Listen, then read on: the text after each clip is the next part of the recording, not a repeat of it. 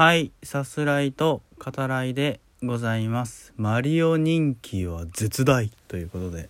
あの、これ収録配信してる日の朝の回ですね。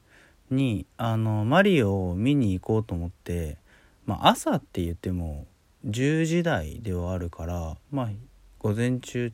ですね、どっちかっていうとね。だけど、あの、見に行ったらさ、映画館まで。あの人が本当に多くていつもは割と、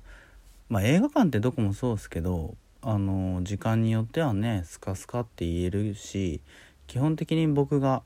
えー、さす方で扱わせていただくような映画って、えーそんなにまあ混まないケースの方がほとんどですけど、うん、マリオとコナンですねあとね。でもうごった返してて人が。ねもう とてもじゃないけどあの見れたんす見れたっていうかあの見ることはできたんですよ。見ようと思えばね。なんだけども一番前の片隅しか空いてないみたいな。そういう状態でええー、みたいな。せっかく見に行くならもうちょっとねゆったりした、えー席できちんとねしかもこうやってさす方で話すから余裕持って、えー座れるとこにしようと思って時間をずらしてね、え夜の、え字幕をねこれから見に行きますけど。はい、その前にちょっと収録をしておこうと思いまして、えー今回は映画パンフですね。久々に、えーお話今久々って噛んだ、うん。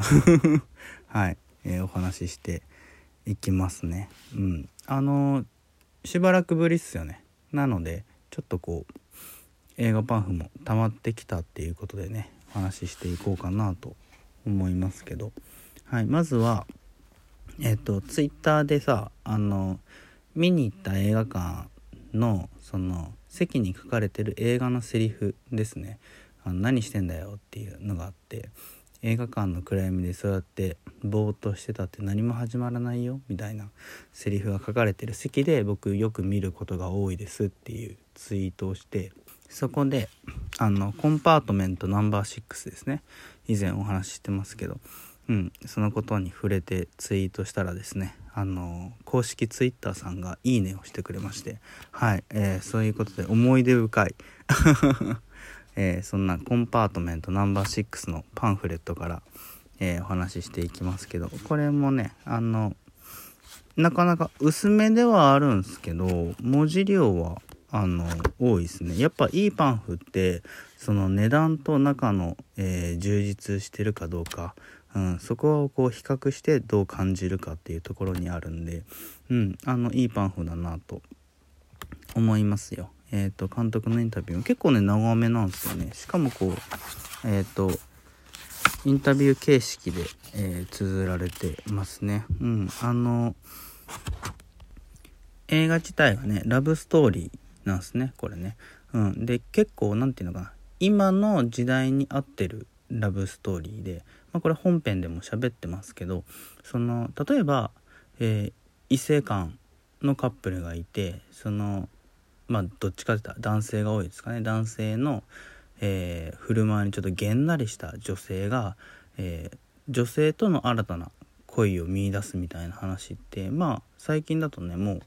えーよく見かけるというかよくあるかなと思うんだけど、まあ、LGBTQ 映画中でもそうだし、まあ、その、えーそんな映画が、うん、あのたくさんある中で、えー今の時代にぴったりというかねある種まあ出てくるよなっていう必然性を、えー持った映画としてその同性間のカップルが、えーまあ別れというかうまくいかなくて異性との、えー恋愛を見出すっていうね。そういう話になってますね。そういったその、えー恋愛における変遷その形式に、えー新鮮さがねとても見られるかなと思う映画ですけど。パンフレットの監督のインタビューでもですねあのラブストーリーではあるけど恋愛や性的なものではないよねっていうところから、えー語られている。要するに他者と出会うってどういうことなんだろうねっていう、うんえーそこを描きたかったっていうふうにね監督おっしゃっていて、うんえなるほどなと。納得するところも多いですね。あとその舞台が割とロシアのねだったりするし馴染みがないよって方もおられるかもしれないけどまあこれの、えーパンフレットのその頭にあるロングストーリーまああらすじですよね。うん、で、えっと大体の位置関係というか、えーこっからここに行きますよっていうことであったり劇中ではね説明されないけど、えーそういったことがよりねこう分かりやすくなってるかなと思いますね。はい、で次パンフレットいきましょうか。手に取ってるものを、えー一つ一ついきますけど「少女は卒業しない」これ良かったですね。これはまずその撮られてる、えー写真がねどれも良くてあの教室の、えー写真が表紙になっているんですけど。あの撮影された方はこれはだどう？なんていう方かな？高橋正也さんでいいんですかね、うん、の、えー撮られたであろう、えー写真も、うん、いいですね。あの青春の1ページみたいな、えーより青春感が、え強くなる見終わった後だとねさらにこう、え味わい深くなるようなそんな写真が散りばめられていますね、まあ、大事ですよね。青春映画にねこういうところはね。あと何といっても最後にあの映画のラストでもこう語られる山城まなみがね、えいう当時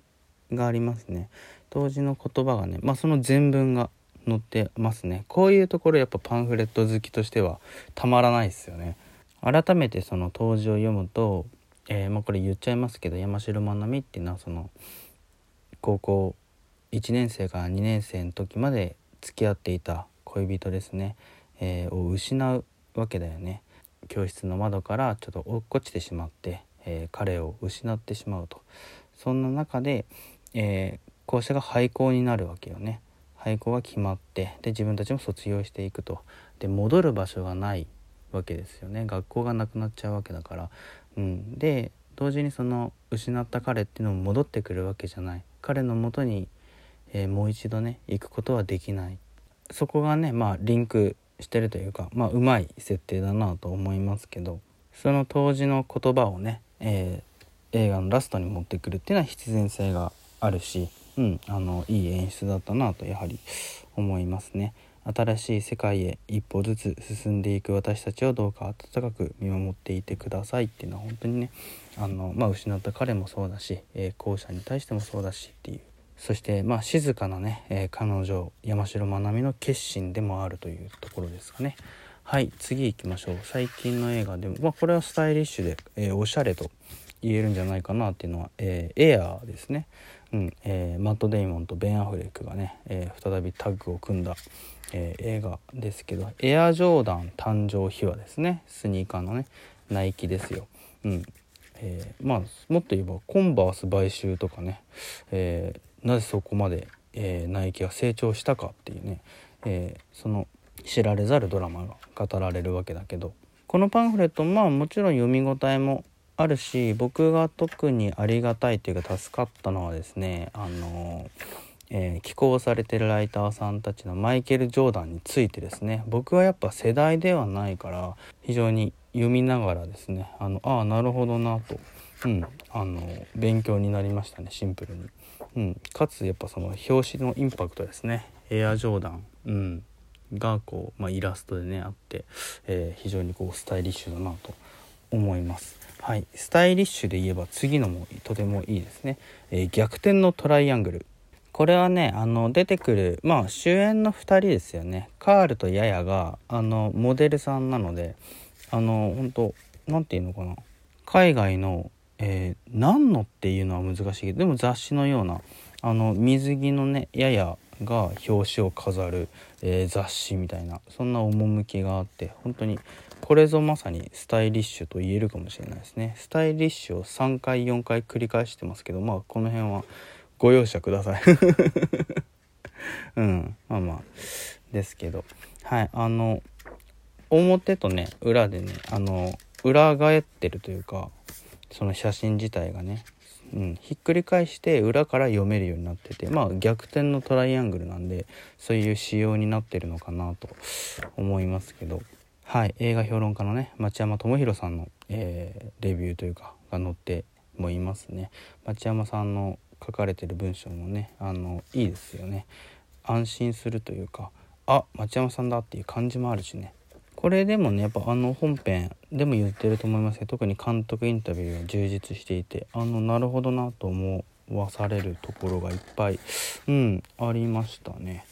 はい。で次いきますか。ちょっと残念だったなって思う、えー、パンフレット。まあ残念って言うとちょっと言い過ぎかもしれないけど、まあ、ちょ新仮面ライダーですね。あのボリュームはすごいんですよ。てかその分厚いんだよね。分厚いんだけど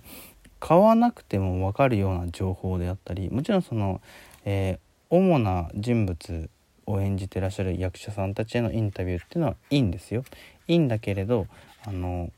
グッズであったりねなんかそれをこう知らせるページっていうのがあまりに多いんですよね。もっとねコンパクトに、えー、かつうん見やすいっていうのかなそういうものになってもよかったのかなと